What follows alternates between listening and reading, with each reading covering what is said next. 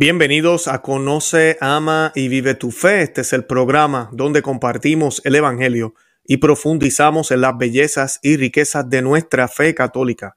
Les habla su amigo y hermano Luis Román y quisiera recordarles que no podemos amar lo que no conocemos y que solo vivimos lo que amamos. Y en el día de hoy eh, vamos a estar hablando de un tema que incluso entre católicos yo no sé por qué les choca o les molesta o les enoja o no entienden cuando decimos que la salvación llega a través de María, que a través de María nos salvamos, que a través de María llega la salvación al mundo. ¿Y por qué decimos eso? Me voy a hacer eco del gran santo San Luis María de Montfort en su tratado sobre la Santísima Virgen María, en el cual él explica que Dios no necesita de ningún ser, mucho menos de una mujer, mucho menos de María. Él no necesita de nada ni de nadie para hacer su voluntad. Pero Él, en su voluntad eterna, perfecta, omnipresente, omnipotente, única, eh, decidió hacerse de un medio para poder tener una madre, para poder hacerse hombre y habitar entre nosotros, morir en una cruz y resucitar para conseguir para nosotros la salvación. Porque para eso vino Dios. Dios no vino para mostrarnos solo su amor. Su amor lo puede mostrar simplemente con la creación y con muchísimas cosas, con cada respiro de vida que nos da. Pero Él vino a salvarnos. Sí, porque tú y yo, antes de Cristo, estábamos condenados y después de Cristo tenemos que bautizarnos y seguirle en la cruz para poder alcanzar las, puertas del cielo y poder pasar por ella. Eso es lo que vino a hacer Dios, a restaurar lo que estaba destruido, a regenerar todo, a construir todo de nuevo, a crear todo de nuevo. Y se hizo de un medio, de una mujer. Y esa mujer se llama María. Génesis 3.15, el protoevangelio de los primeros capítulos de la Santa Biblia. Una de las primeras cosas que dice Dios también en la Biblia es que creará, creará enemistad entre ti, le dice a Satanás, y la mujer al responsable de crear esa cizaña de para que el hombre y la mujer desobedecieran. Y le dice, de ella, ¿verdad? Vendrá un, un descendiente, un hijo, y ellos aplastarán tu cabeza, dice la palabra de Dios.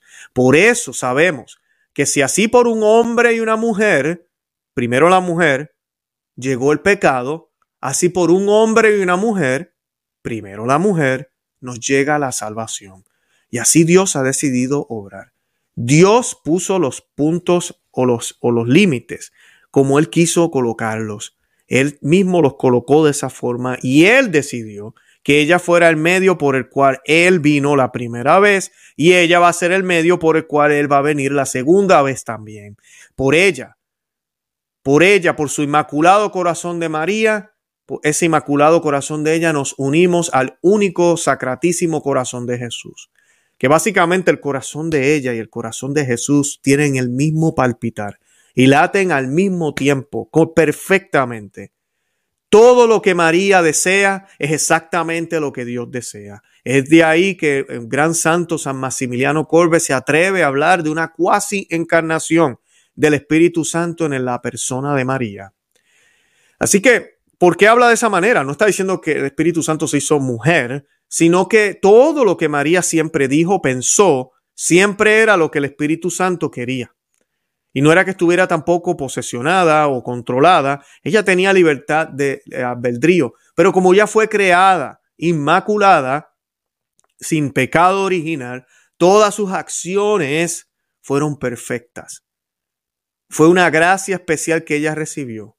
Oh, pero Luis, tú estás diciendo que María entonces es una, es una diosa y gracias a esa diosa entonces se pudo manifestar Dios entre los hombres. No, ella es 100% humana.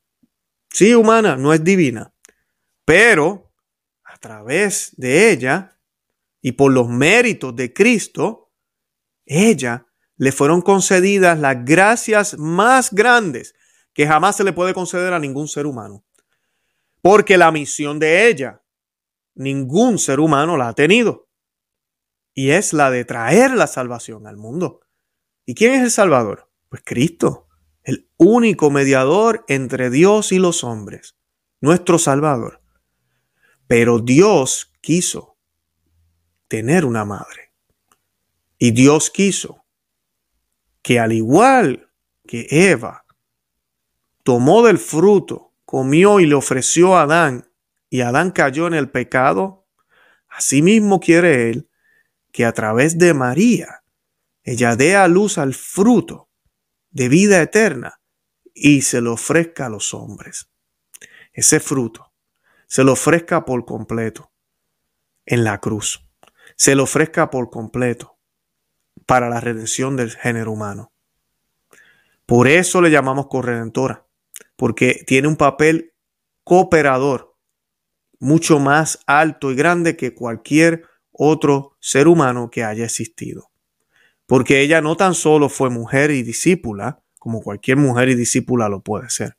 Ella fue la madre de Jesús, madre humana de una persona divina, madre humana de una persona divina en su naturaleza humana, porque Jesús tuvo y tiene dos naturalezas, divina y humana. Por eso él le podía decir a los fariseos que él siempre estuvo, que antes de Abraham yo estaba. Así le decía Jesús a los fariseos. Y uno dice, pero Jesús nació en el año 30 o en el año, en el año que fuera, en el año 1, disculpen. En el año 1 eh, tenemos fechas, sabemos, en Belén, ¿cómo que antes de Abraham estabas tú? Pues porque su persona es divina y él siempre estuvo con el Padre.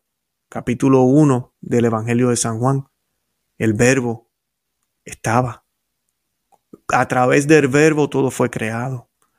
Y dice que luego el verbo se hizo carne. Ya su naturaleza humana sí tiene una fecha. Y sí tiene unos eventos históricos.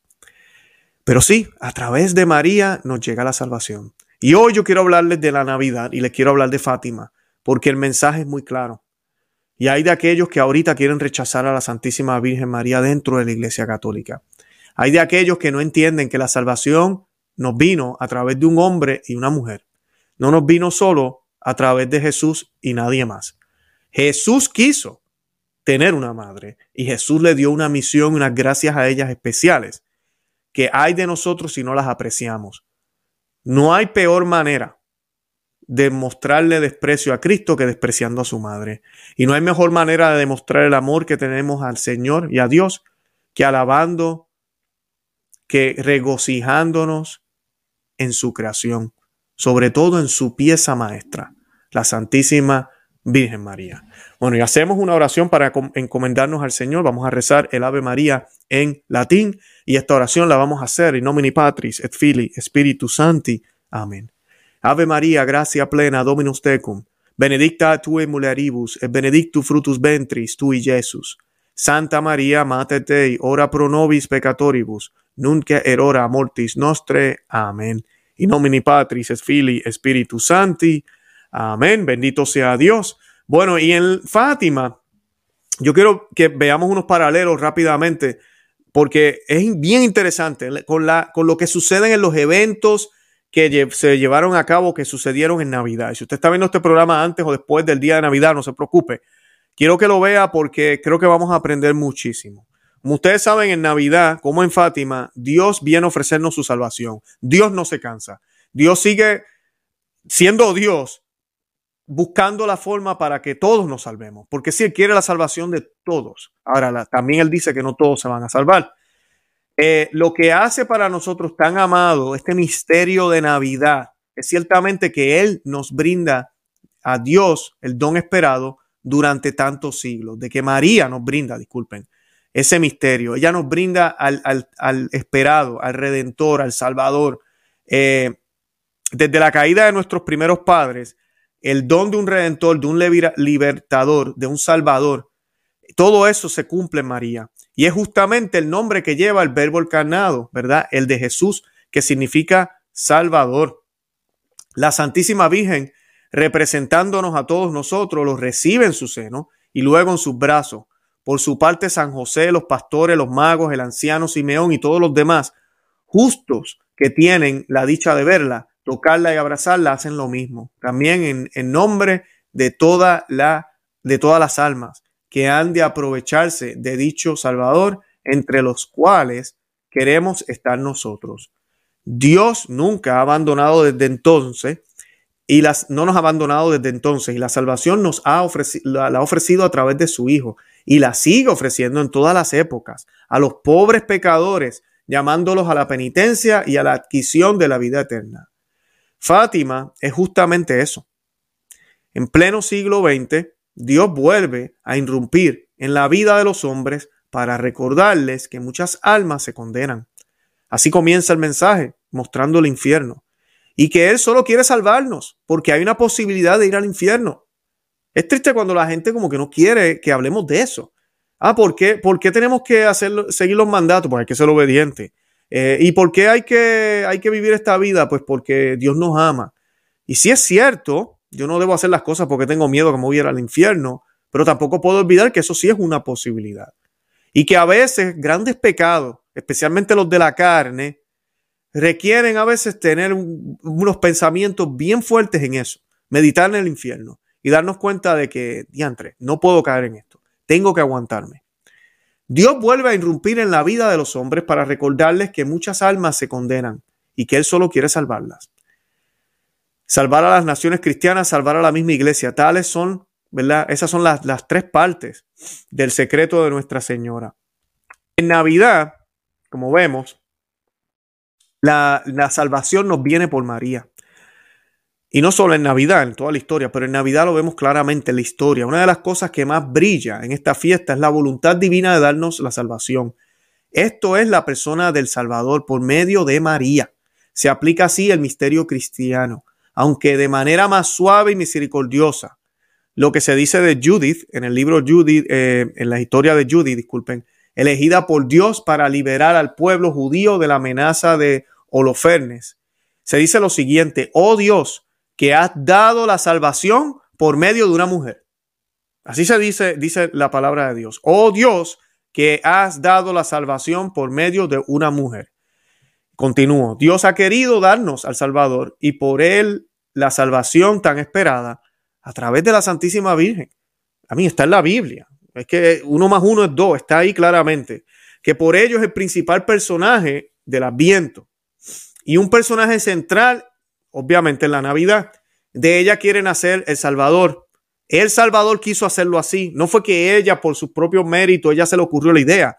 No, el Salvador quiso que fuera de esta manera. A ella acuden los pastores para encontrarse al niño Dios. En sus brazos está Jesús. Cuando Simeón acude al templo para tener la alegría de conocer al Salvador que Dios ha enviado a Israel. En su regazo sigue todavía cuando se presenta en Belén unos magos venidos desde lejos para adorar al rey de los judíos recién nacido. O sea que donde quiera que está María, ¿quién está? Está Jesús. Donde quiera que está María, está Jesús. Esta presencia de María junto a Jesús esa es la voluntad expresa de Jesús de no darse sino por María. Es uno de los grandes secretos de la religión católica y una de las claves del modo de obrar de Dios en todo el ámbito de la redención. Habiendo quedado perdida la humanidad por culpa de un hombre y de una mujer, por medio de otro hombre y de otra mujer, debía quedar regenerada y justificada. Qué admirables son los planes de Dios y con qué condescendencia maravillosa se adapta a nosotros. Ahora bien, ¿Cómo no ver en la gran revelación de Fátima, en la esplendorosa manifestación del corazón inmaculado de María como último remedio para salvar a los pobres pecadores y a la propia cristiandad, una prolongación de esta conducta de Dios? Es perfectamente cierto. Es lo que San Luis María de Montfort ve. San Luis María de Montfort dice, Dios quiere que la Santísima Virgen sea más conocida, más amada y más servida que nunca. Dios quiere establecer en el mundo la devoción al Inmaculado Corazón de María. Eso dice la Santísima Virgen María y continúa ya la Santísima Virgen María. No vemos como hay aquí no solo una correspondencia perfecta entre el anuncio del gran apóstol de María y el mensaje de Fátima, sino también una perfecta correspondencia con el plan de Dios, tal como lo dejó trazado en la encarnación del Hijo de Dios. Ahí está la conexión. San Luis María de Montfort lo vio muy claro. Si a través de María Dios quiso venir la primera vez, y si Dios es un Dios consistente, persistente, que entiende que esa es la mejor forma de poder llegar a los hombres, así mismo va a hacerlo la segunda vez. Así dice él. y tiene toda la lógica. La salvación fue anunciada primero a los pastores. Los primeros afortunados en conocer la venida del Salvador fueron humildes pastores en Belén. Estando ellos en posesión de la revelación, Dios quiso anunciársela por medio de ángeles, que se les presentaron y le dijeron con gozo que en la ciudad de David, que es en Belén, acaba de nacer el Cristo Señor, para gloria de Dios en los cielos y paz en la tierra para los hombres de buena voluntad. Y es uno de los rasgos que también hay mucha, mucha, mucha conexión con Fátima. ¿Por qué? Porque la Virgen de Fátima, ¿verdad? En, las apariciones de ella, aunque parezca solo una semejanza material, al venir a anunciar esas voluntades, ella se la, se la anuncia a quién? Se lo anuncia a unos pastorcillos también, a Lucía, a Jacinta y a Francisco, como a almas que tienen fe y un corazón dócil para responder a la invitación del cielo. Y se lo hace a ellos. Es más, esta invitación la reciben justamente por medio también de un ángel, porque el ángel se aparece un año antes en Fátima, al igual que aparecen ángeles en los, a los pastorcillos en el relato de Navidad. Eh, esta invitación la reciben de un ángel, el ángel de Portugal, que los prepara a las apariciones de Nuestra Señora, poniendo en su corazón las disposiciones necesarias para ser los primeros divulgadores del mensaje de la Virgen y de los pedidos del cielo. Con qué sencillez emularon estos pastorcillos por fe, docilidad y generosidad a los pastorcitos de Belén. Exactamente la misma actitud. Los pastorcillos de Belén pudieron ver el evento que vieron y a la misma vez podían decir, pero qué lo que era, que vamos a ir a un sitio, que vamos a encontrar a una, una virgen con un niño y que ella es la madre y que vamos así vamos a saber que es el Salvador. Eso no tiene sentido, no tiene lógica. Yo no voy para allá, yo tengo cosas que hacer, tengo un rebaño que tengo que pastorear, tengo cosas que hacer, yo no voy a ir para allá. Y ellos humildemente fueron dóciles y creyeron. Y así creyeron en las palabras de la Santísima Virgen en Fátima los tres pastorcillos, que se entregaron a la penitencia por los pobres pecadores. Empezaron a hacer mortificación, empezaron a pasar hambre, comenzaron a ofrecer sus almuerzos, su comida, comenzaron a pasar incomodidades, a rezar largas horas, porque no fue que vieran a, los a la Santísima Virgen y los niños siguieron con su vida de juego y hacer lo que les daba la gana. No, estos niños se convirtieron en almas víctimas. Y esa parte como que se nos olvida. En almas víctimas. Ah, y no estoy hablando solo de lo que les sucedió en términos publicitarios, con un alcalde que los quería meter, bueno, que los, llegó a meter presos y quería que se detuvieran con una iglesia que no creía al principio y, le decía a Sor Lucía, sacerdote, no se irá al demonio, quien se te está presentando y la, y la torturaron con ese tipo de cosas. Sí, todo eso, pero también ellos hicieron mortificaciones y pasaron las de Caín, como decimos nosotros, por las almas de los pobres pecadores. Así que esa es la actitud que debemos tener nosotros, es la actitud que debemos eh, tener nosotros y es la actitud que espera la Santísima Virgen María. Porque nada más y nada menos fue lo mismo que nosotros como hijos de ella debemos hacer, pero nada más y nada menos es lo que hizo también su Hijo, nuestro Señor Jesucristo, quien entregó su vida entera por las almas pecadoras, por todas las almas del mundo.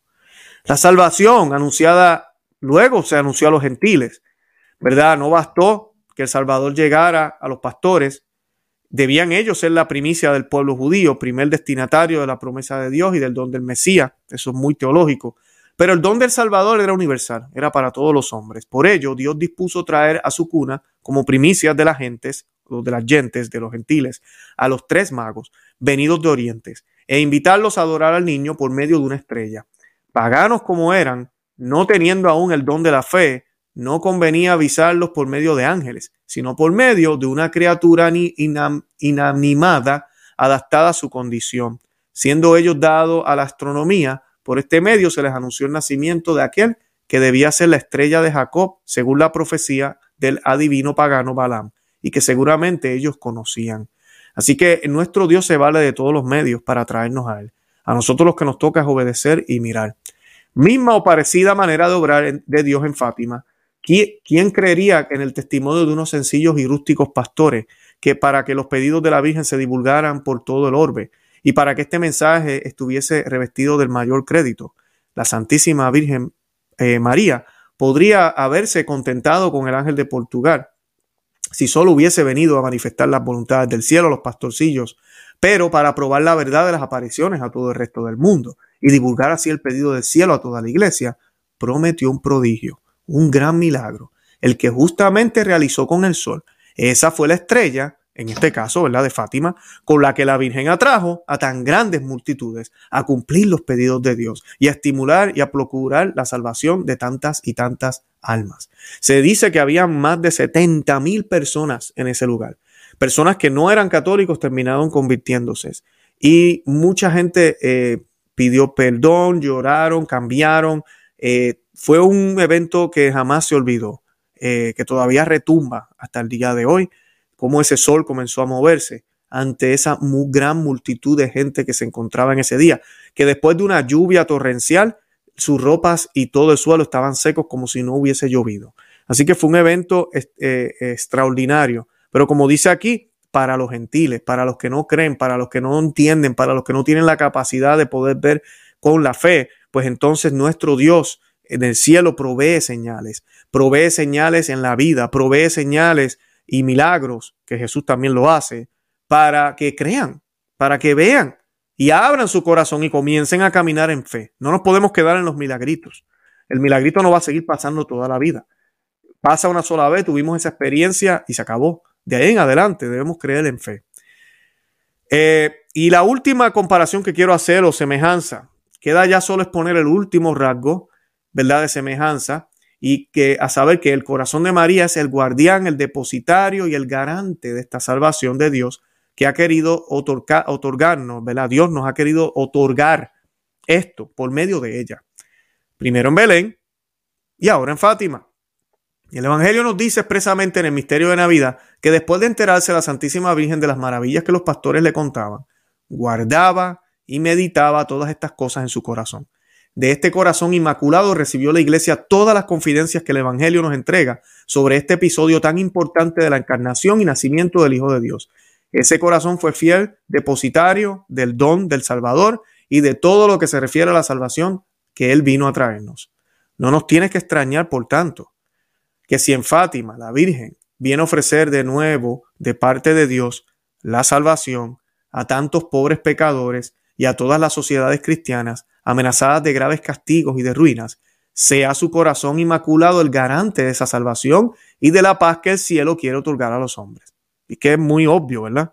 Fátima es la revelación del corazón inmaculado de María como condición de la salvación de los hombres y de las sociedades de ese corazón santísimo inmaculado que el cielo ofrece como último remedio a la iglesia y por ella a la humanidad. El que en Belén se manifestó como el corazón de la Madre de Dios, se muestra ahora en Fátima como el corazón de la Madre de todos nosotros y de tantas pobres almas expuestas a una condenación eterna. Así que definitivamente la salvación nos viene por ella, ya nos vino por ella una vez y seguirá, y esas gracias siguen viniendo por ella. La Iglesia Católica nos enseña que ella es la mediatrix, ¿verdad? De todas las gracias. Todas las gracias, absolutamente todas pasan por ella. Y usted dirá, pero ¿cómo es posible, Luis? Porque todas las gracias vienen por los méritos de Cristo. Tú y yo no seríamos dignos de recibir esas gracias si no fuera por Cristo. Y Cristo vino todo, todo completito a través de ella.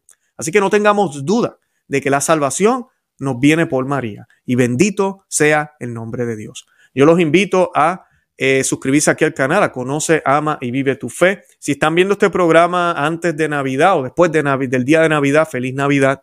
Les deseo a todos que la pasen muy bien con sus familias, que tengan una Navidad acogedora en Dios, en Cristo, eh, que nos meditemos en estos misterios que pasaron, los que están por venir, porque Jesús va a volver y los que deben estar sucediendo ahorita mismo dentro de nuestro corazón y nuestra vida, que cambiemos. De eso se trata, de cambiar, que comencemos a ser buenos padres, buenos hermanos, buenos hijos, que comencemos a vivir esta fe, pero no el buenismo, vivir para Dios, como lo hizo la Santísima Virgen María, serle fiel a Dios, a sus mandatos, dar testimonio con nuestras vidas y, y pues nada, ser buenos cristianos. Yo les deseo eso de todo corazón. Eh, como dije ya, suscríbanse al canal Suscríbase en, eh, en todos los medios sociales, en Facebook, Instagram y Twitter y Telegram. Estamos como Conoce, Ama y Vive tu Fe. Y pues les invito a que compartan el programa, que le den me gusta, eh, ¿verdad? Los thumbs up, denle like y compartirlo es importantísimo. Envíen el link, el enlace eh, mándelo por YouTube, eh, bueno, puede también, eh, no por YouTube, perdón, por Telegram, envíelo por Facebook, envíelo por, por WhatsApp, por todos esos medios para que más personas se enteren, para que más personas lo vean y se beneficien de este programa. Les agradezco todo el apoyo, les agradezco que siempre estén conmigo aquí, que nos compartan conmigo cada semana. De verdad que se los agradezco. Gracias por las oraciones, por los mensajes que me envían. yo estoy muy agradecido con, con, este ministerio que el Señor me ha dado. Eh, que es una cruz a la misma vez, pero pues ha sido algo muy, muy bueno y ha sido algo muy bueno en mi vida. De verdad que vienen sorpresas. Yo de verdad que una vez más les deseo una feliz Navidad, un próspero año nuevo y nada, Santa María, ora pro nobis, que Dios me los bendiga. Bye bye.